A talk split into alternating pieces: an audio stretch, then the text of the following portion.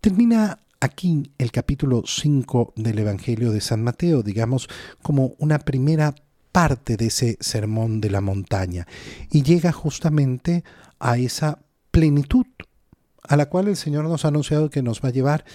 No ha venido a abolir ni la ley ni los profetas, los he venido a llevar a plenitud.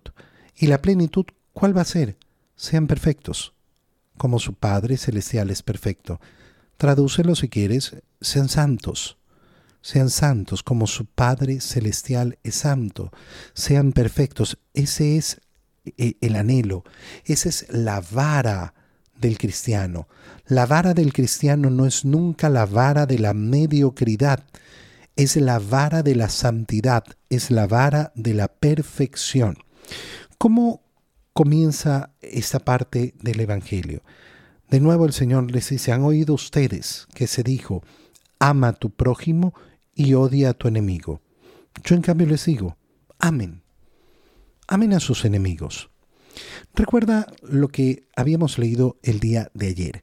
El día de ayer el Señor les había dicho, ustedes les han dicho ojo por ojo, diente por diente, pero yo les digo no. Si alguien te pega en la mejilla derecha, muéstrale también la izquierda. Al que te pide, dale. Al que te, al que te exige un servicio, dale. No pongas resistencia al malvado. Y ahora el Señor lleva todavía a mayor plenitud la ley, los profetas. Amén. ¿A quién tengo que amar? ¿A los que me amen? No, sé libre, libre. Acuérdate que la clave está en la libertad. La libertad con la cual el Señor quiere que vivamos. Y esa libertad a que nos invita a amar. Ah, pero al, que me hace bien, al que mm, es bueno conmigo, a todos. Y especialmente vas a ser libre cuando ames a aquel que no te ama aquel que es tu enemigo, aquel que te muestra odio. Ahí serás verdaderamente libre.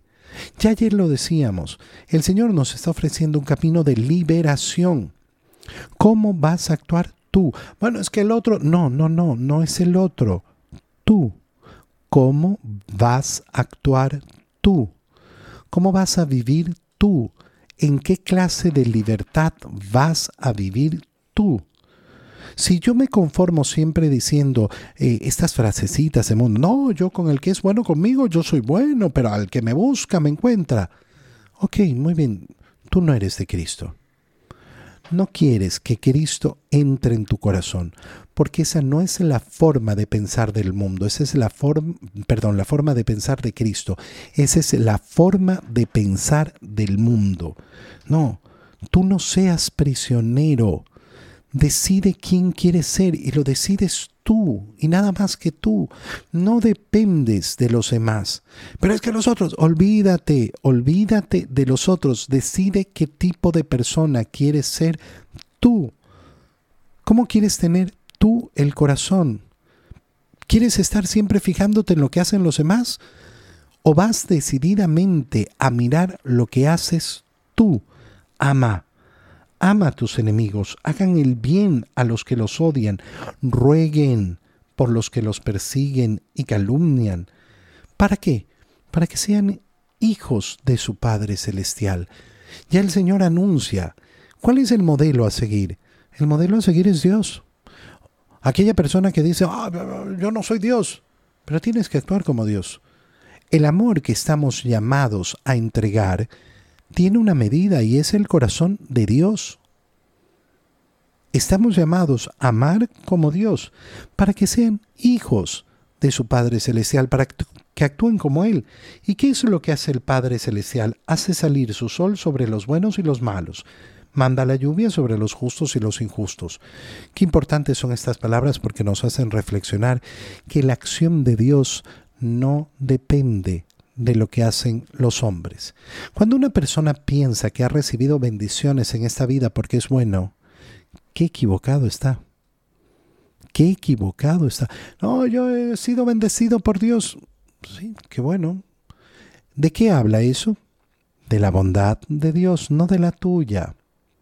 Son muchos, muchísimos, los que juran juran y perjuran que las bendiciones de Dios son reflejo de su propia bondad, de la de ellos. No, Las bendiciones de Dios son reflejo de la bondad de Dios, del amor de Dios. Dios bendice a todos, sí, y les da bienes a los buenos y a los malos, sí, sí. Y de hecho podemos ver muchas veces cómo el Señor decide darles muchos bienes a los malos, tratando posiblemente de que así conviertan su corazón. Y muchas veces no, no lo ven, y por eso no lo convierten nunca. Si ustedes aman a los que los aman, ¿qué recompensa merecen? ¿No hacen eso mismo los publicanos? Mira, recuerda dónde ha partido todo esto. El Señor, después de las, bienaventuranzas, les ha dicho a sus discípulos, si su justicia no es más alta, no es mayor que la de los escribas y de los fariseos, entonces no entrarán en el reino de los cielos. Y está entonces cerrando esa idea en este momento. Y le está cerrando justamente diciéndoles, miren, no van a actuar a ese nivel. Ah, yo amo a los que me aman. Bueno, pero eso hacen los publicanos. ¿Y entonces qué, qué recompensa se van a merecer? Nos está diciendo el Señor algo todavía más grande y más precioso. Tu corazón puede anhelar la recompensa, sí, pero no en este mundo. Porque la recompensa de este mundo no vale la pena. Entonces, no, yo, yo trato bien al que me trata bien, así eh, recibo lo que merezco. Bueno, ya recibiste la recompensa en este mundo. Pero el Padre Celestial no te va a dar una recompensa para este mundo. Te quiere brindar la recompensa para la vida eterna. Esa es la que vale la pena. Esa es la que verdaderamente vale la pena. Si ustedes, eh, eh, en cambio, saludan solo a sus hermanos, ¿qué hacen de extraordinario? ¿No hacen eso los paganos? No, ustedes a otro nivel. Otra es la vara para ustedes.